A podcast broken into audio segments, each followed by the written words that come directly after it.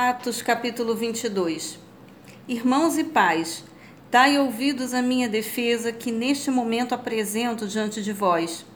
E, assim que ouviram que lhes falava em aramaico, guardaram mais atento silêncio. Então Paulo declarou: Sou judeu, nascido em Tarso da Cilícia, mas criado nesta cidade.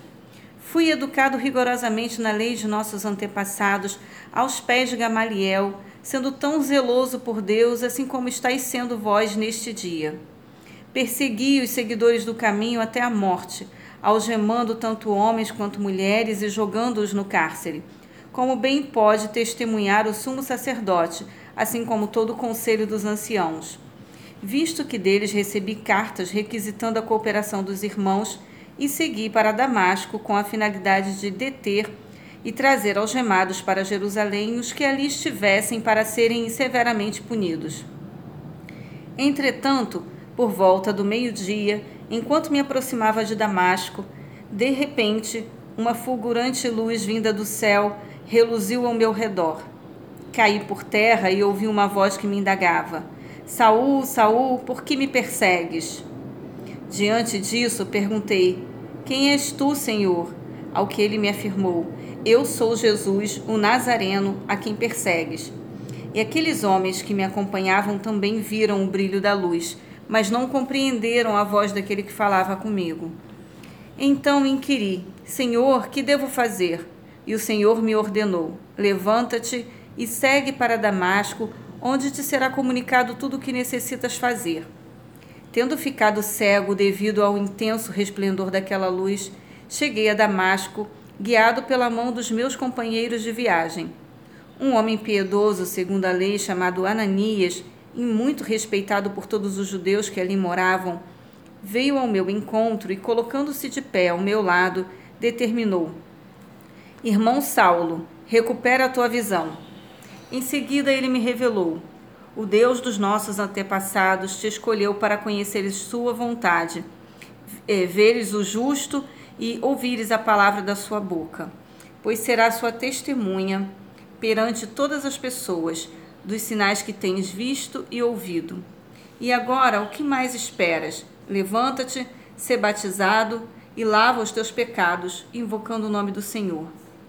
Quando retornei a Jerusalém, estando eu a orar no templo, caí em êxtase e vi o Senhor que me ordenava: Apressa-te e sai logo de Jerusalém, porquanto não receberão teu testemunho acerca da minha pessoa. Ao que eu indaguei.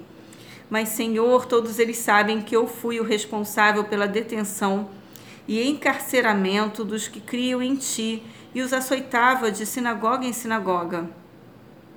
E mais, quando fui derramado, quando foi derramado o sangue de Estevão, tua testemunha, eu lá estava pessoalmente observando tudo, dando minha aprovação e tomando conta das capas dos que o matavam. Contudo, o Senhor me ordenou: Vai, porque eu te enviarei para longe aos gentios. A multidão acompanhava o discurso de Paulo até o momento em que ele disse isso. Então todos ergueram a voz e começaram a esbravejar: Tira da face da terra esse tal homem, pois ele não merece viver. Enquanto gritavam, tiravam as capas e jogavam poeira para o ar. O comandante mandou que Paulo fosse conduzido para o interior da fortaleza, ordenando imediato interrogatório sob chicotadas, a fim de que pudessem apurar a razão de tamanha insatisfação do povo contra ele. Enquanto o amarravam para dar início aos açoites, Paulo perguntou ao centurião que ali estava: A lei vos permite flagelar um cidadão romano sem que este tenha sido condenado? Assim que ouviu isso, o centurião correu até o comandante e o preveniu. O que estás fazendo? Esse homem é cidadão romano. Então o comandante veio até Paulo e o questionou. Dize-me, tu és cidadão romano? Ao que ele lhe afirmou: Sou. Replicou-lhe o comandante: Eu precisei pagar uma grande soma em dinheiro para adquirir o direito de ser cidadão.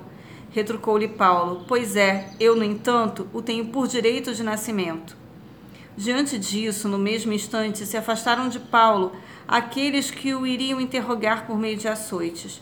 O próprio comandante ficou temeroso ao saber que havia amarrado com correias a um cidadão romano.